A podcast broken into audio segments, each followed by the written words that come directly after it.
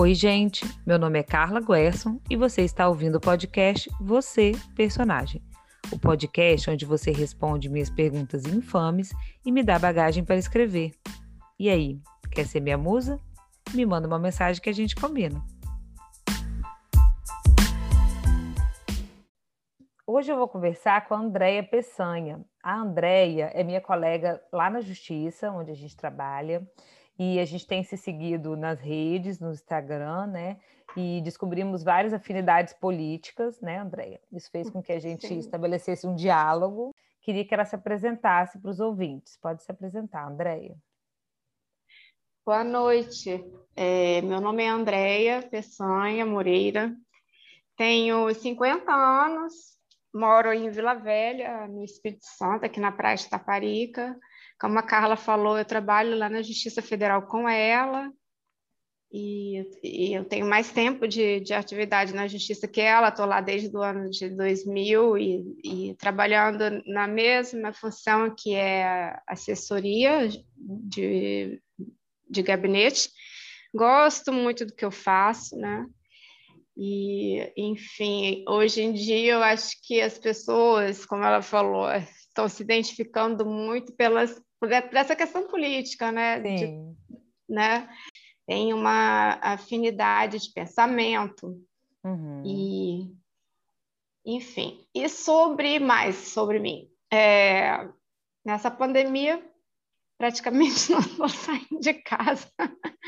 Sim. Mas né? Eu acho que isso está acontecendo com, com praticamente todo mundo, né? Eu tenho evitado mesmo sair, né? Saio para fazer o essencial, ir à farmácia, supermercado, uma vez ou outra encontro com minha mãe, que já está vacinada, né? Uhum. Eu também me vacinei agora há pouco tempo. As minhas filhas também estão estão em casa, mais velha trabalhando online, ela se formou agora há pouco tempo, né? Na UFES. Isso, tenho duas filhas, uma de 24, uhum. a Beatriz, que se formou em design, é o antigo desenho industrial pela UFES, né? E a Juliana, de 18 anos, que está começando o curso de educação física na UFES. Todas duas estiveram estudando online é, também durante essa pandemia. E o que eu mais posso falar sobre mim? É, gosto de ler, né? Lê bastante sobre política, gosto bastante disso também, e ver filmes, né? acho que é, quem não gosta, né? ainda mais nessa pandemia, maratonar. Netflix está bombando, né? né? É, tá bombando. Nossa. Mas teve uma coisa que você falou que eu já achei interessante, que foi assim, essa questão da identificação com a política, né? que eu, eu me lembro que no final de 2017, especialmente depois da eleição, né, que a gente teve o resultado, né, do foi 2018, né, a eleição. Foi 2018. É, teve o resultado do, do... daquela catástrofe. Aquela catástrofe. eu lembro assim que foi um, um, divisor de águas mesmo, né? Quer dizer, 2017 foi. já vinha aparecendo umas diferenças nos convívios. A gente, às vezes, no grupo Sim. social, né? Ou às vezes. Dois, é, desde, desde a, do, afastamento da, da, Dilma, eu já comecei Sim. a. Na época do impeachment, ah, né? Até a forma como a pessoa é. se posicionava, aí começou, tipo assim. É, um lado é golpe, né? O outro lado é. é, é sai de é. sei lá, e, e aí a coisa começou a se desenhar. E eu lembro que realmente foi um divisor assim e que eu senti muita distância de algumas pessoas é, depois de 2018, justo quando saiu o resultado da eleição e a gente viu que quem não estava muito chateado tinha uma coisa estranha no negócio, sabe? É. Começou a me a me chamar a atenção, assim, porque que diz algo sobre os valores da pessoa, eu acho. Eu senti uma. uma ah, sim, com né, certeza. Uma, uma, distância da pessoa. Mas, ao mesmo tempo, que é o que aconteceu com a gente, eu me senti, depois, ao longo do tempo, me aproximando de algumas pessoas, justo por perceber que essa pessoa tinha uma posição que eu considerava de acordo com os meus valores, né? Que, assim, que. Uhum. que que tinha uma, uma visão mais justa. Porque no final das contas não foi, né?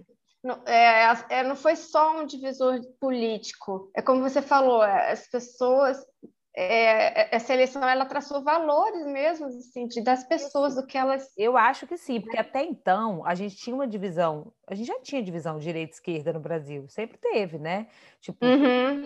PSDB, nananã. Mas Isso, é. evento Bolsonaro, a gente convivia bem, pelo menos eu convivia. Eu sempre fui uma pessoa mais para a esquerda e eu convivia bem com as pessoas de direita. O meu marido mesmo, ele é uma pessoa de linha liberal, como todo homem hétero, né? Vamos combinar, porque eles estão de acordo com o status quo, né? Então, é, a gente uhum. podia conversar tranquilamente. Agora, a partir do evento Bolsonaro, o que, que eu percebi? Bom, essa é a minha teoria, depois você me disse uhum. concorda, mas eu percebi que as pessoas que se identificavam com o Bolsonaro e que optaram por ele naquele antipetismo malu maluco, né? É. Elas estavam aderindo a uma, a uma gama de valores que ia muito contra as minhas. Por quê? Bolsonaro Sim. era desde o início, isso não foi surpresa, né? Sempre se colocou é, contra a pauta homossexual, né? Contra os direitos. Sim, ele é homofóbico. É. Homofóbico. Misógino. Contra as pautas, as pautas de gênero também, exatamente. Sim. Misógino, machista. É, e, e, e, contra pobres em geral também, né? Eu acho é, as minorias. Não, e ele falava. Minorias, não gosta de pobre. Então, assim, não gosta de pobre, não gosta de preto, não gosta de mulher, não gosta de LGBT, não gosta de servidor público. E sempre muito é. dito isso, né? Então, assim, só não viu que não quis mesmo. E eu acho hoje que, na verdade, quem não viu é porque estava concordando, mesmo que não dito, né? De uma forma não dita. Infelizmente, né? É porque não tem, assim, o, até o mais ingênuo, né? Sei lá, não tem como enganar, não. É, a pessoa hoje, se, se, não, se não pesquisou muito na época, não viu, né? Hoje, hoje, depois dessa pandemia, principalmente, quem não consegue ver que o cara, que essa pessoa que está na presidência da República é um incompetente, que está pouco se importando com a vida do cidadão brasileiro, é, é difícil, complicado. É difícil. E a pergunta que eu trouxe para você hoje, André, é justo, uhum. totalmente relacionada a isso, com política, porque eu percebi que é uma coisa em comum que a gente tem. E também relacionada à pandemia, né? Que eu, eu queria saber isso de você, assim, como foi, como está sendo a pandemia para você e como que você, como que essa questão política, como que o seu posicionamento político tem influenciado na forma como você encara a vida e a, e a pandemia, né? No, no último ano, mas também a vida em geral, né? Então, é, a gente eu, meio que já entrou no assunto. É, é. Não, essa, essa, a, pandemia, assim, tipo, eu acordei, depois que foi anunciada a pandemia, no dia seguinte eu acordei com aquela sensação de que a vida não vai ser normal daqui para frente. Uhum. Eu acordei desse uma jeito. clareza, assim, desde o início. É, que a vida não vai ser normal daqui para frente. E aí, ainda pensei mais um pouco à frente, assim, que azar nossa, gente, tem uma pandemia no governo Bolsonaro. Isso. Juro para você. você não, Juro para você que eu pensei isso. Eu não tenho nenhuma dúvida. tipo assim, de tanta vez, tanto, tanto governo que a gente já teve para passar por uma nossa. pandemia, né? Realmente é, foi a pior época. Sim, e, e, assim, o que, como eu, tra, como eu tratei isso desde o início? Eu, eu falo para você que no início eu até fiquei meio bem receosa mesmo, né? De contágio, de, de uhum. contaminação.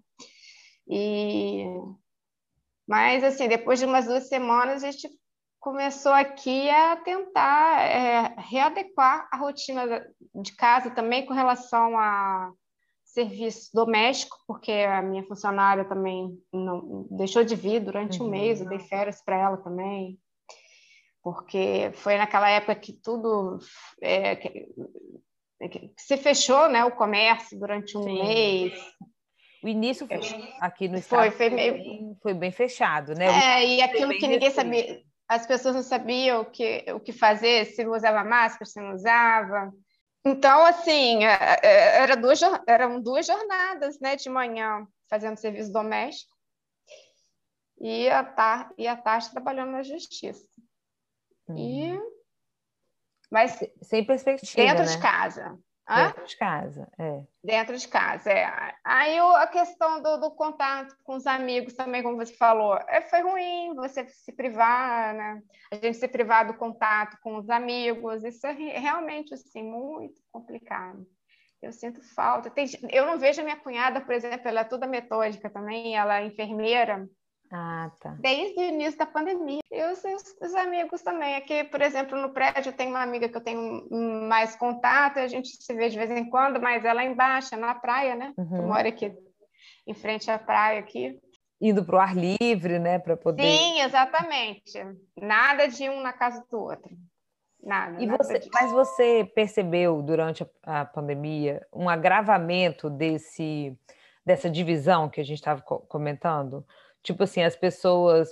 Eu, eu, tive essa impressão que as pessoas se revelaram mais, assim, sabe? Oh, é... Olha, eu, eu, pra te falar a verdade, eu atuei, eu, eu atuei tanto naquelas eleições, porque eu tipo uma, quase uma militância virtual mesmo, sabe? Que eu uhum. fazia. Aí você já se afastou dessa época, entendi. Não, então assim, eu peguei naquela época, na nem com meu primo eu falo hoje. Você brigou com todo hoje. mundo, bloqueou não, todo mundo? Não, quem, quem eu perdi a paciência. Entendi.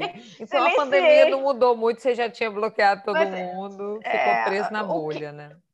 É. Mas eu estava querendo dizer é, no sentido prático, assim, vou te dar um exemplo. Eu caminho aqui no meu bairro, né? Saio para caminhar todo dia de manhã. Antes da pandemia, é, eu, eu, olhava para a pessoa, eu não sabia se ela, vamos dizer assim, se ela Ah, não, a gente consegue, ver, eu, eu, já olho assim. Eles tinham assim, às vezes a pessoa estava com a roupa do Brasil, né? Tinha essa fase não, aí é. da blusa do Brasil. Mas, tirando essa etapa, era uma coisa que, teoricamente, eu, eu tenho a impressão de que eu convivia melhor no mundo com as pessoas em geral. Agora eu saio para caminhar e o que eu mais acho no meu bairro é senhores de idade andando, os cachorrinhos ou sem, sem máscara, porque sim, né? Porque Nossa. eles querem andar sem máscara. E eu acho interessante que são pessoas assim educadas, assim, sabe? Você olha, você uhum. passa, por exemplo, é aquela pessoa que quer dar bom dia. Então eu estou passando, caminhando, a pessoa, bom dia. Eu respondo, cadê sua máscara? tipo assim, bom dia. A pessoa tem o trabalho de me dar bom dia, mas ela não tem o trabalho de botar uma máscara. Então, assim, eu achei que a pandemia escancarou muitas coisas, sabe? Sim. É, mas escancarou mesmo. Eu perdi é. a paciência, por exemplo. Bom dia, não dou bom dia, vai botar máscara. Não, eu, é, não a paciência eu já, já tinha perdido, como eu falei, né? É, Há muito tempo. Então, assim, eu até evito, evito mesmo é, o contato e, e, e, e, assim, outro dia você até passou por mim uma mulher e ela estava com a máscara, a blusa e e uma canga. Pacote completo. Da, da bandeira do Brasil. Aí... é que você desviar. Você foi para o outro, outro lado. lado. É, que tristeza. Mas você é uma coisa assim que você. Que, que, até o Roberto escreveu esses dias que ele anda na rua e vê quem está com a máscara. Toda uhum. certinho, usando certinho, é, ele é, sabe que aquela pessoa ali é contra o Bolsonaro. Entendi. Se a pessoa está com a máscara, sem máscara, é, é negacionista igual a ele. É. Agora Entendi. você está com o nariz aparecendo, é porque está na dúvida, mas provavelmente tá dúvida. vai botar. Essa foi boa. Ainda tem o um meio termo. Mas chega... que está com o nariz. Por exemplo, Carla, no início da pandemia eu ainda tentei aqui, por exemplo, manter a convivência que eu no condomínio, né? Porque eu moro num prédio. Uhum. Se, se, eu tiver de 54, se tiverem três pessoas contando comigo que não votou é mesmo? pessoa, gente, e tem os que apoiam dele, que lugar mal frequentado, exatamente, é meu condomínio. Aí, em abril, no mês de abril já estava saindo o grupo de de, de, do grupo de mulheres do condomínio. Você saiu? Não deu mais, né? porque não, era uma discussão. É. As pessoas falaram, não, era cada discussão ridícula. Aí não, fica é passando porque... aqueles, aqueles posts de fake news. Ah, Isso, gente, aquelas, que, aquelas postagens fakes. E, e, olha, eu vou te falar, não tenho paciência. Então, eu, eu saí e realmente excluí o contato, bloqueei lá algumas assim, de, com relação, não quero ter contato, não quero, não vou Primeiro, porque justamente foi isso que aconteceu. A pessoa começou a postar um vídeo fake de um médico que uhum. falava ah, ele, falava, ele falava justamente o, contrato, o contrário da orientação que se tinha no início sobre uso de máscara. Ah, eu vi aí eu, eu, não, aí eu ainda tive o trabalho de questionar e tentar falar para a pessoa que aquilo não era ah. verdade, que era mentira, que ela desse um Google, um Google para poder é, ver a informação né? numa fonte confiável, essas pessoas não, não têm nem esse trabalho. Mas teve um, tem um é. filósofo que eu sigo, eu agora esqueci o nome dele, mas ele uma vez falou uma coisa que eu, eu curti muito. Ele falou assim, que hoje em dia é, as pessoas estão trabalhando com o conceito de pós-verdade.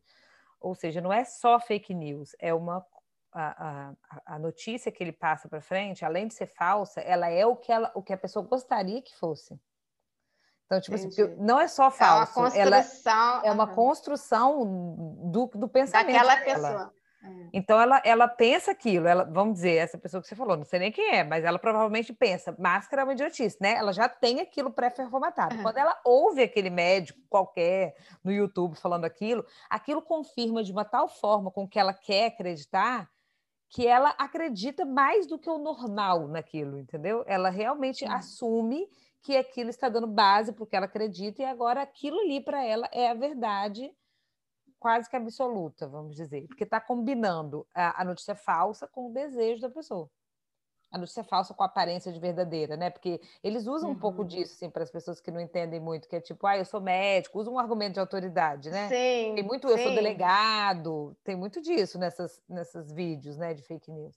Então, eu lembro que eu li e achei que faz muito sentido, assim, é aquele tipo de... E às vezes a gente, mesmo... É, a gente, é fácil criticar o outro, né?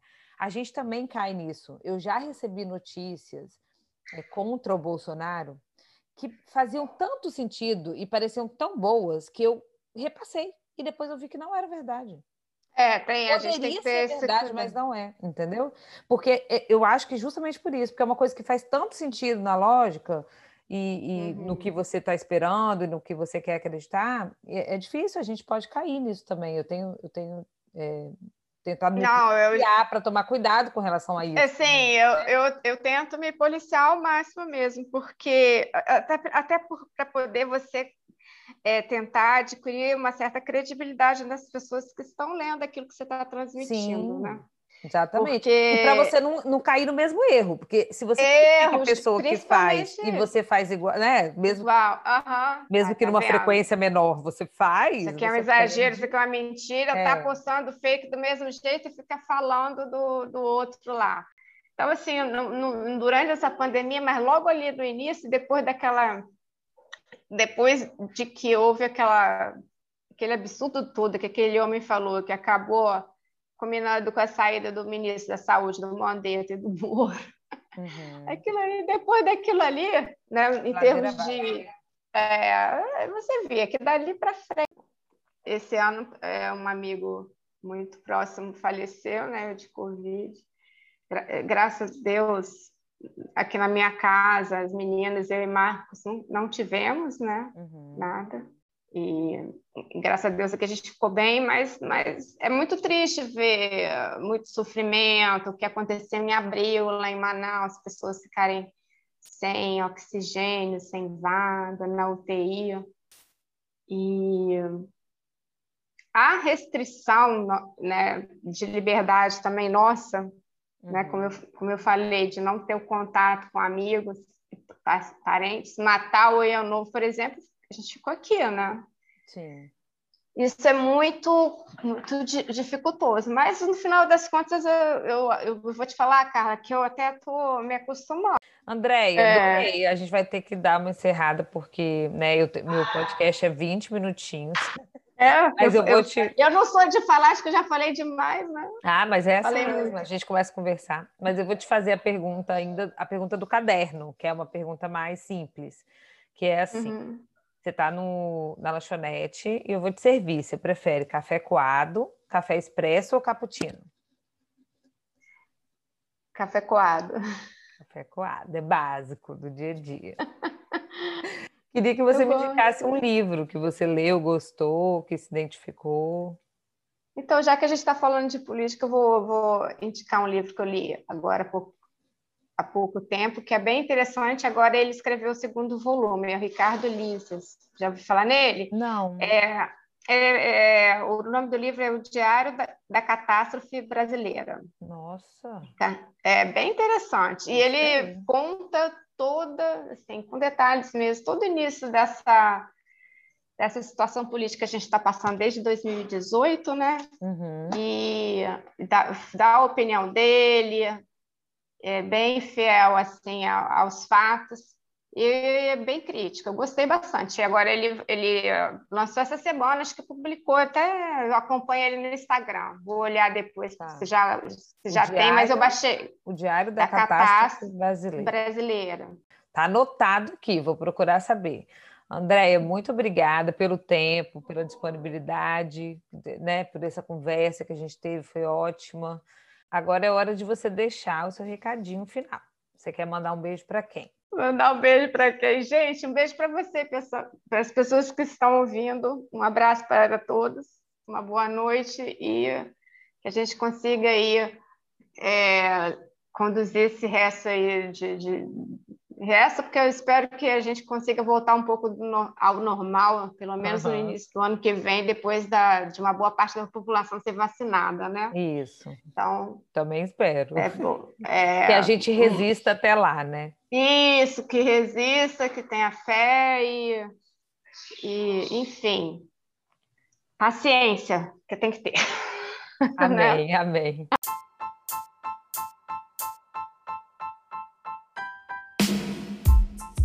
Você acabou de ouvir mais um episódio do podcast Você Personagem.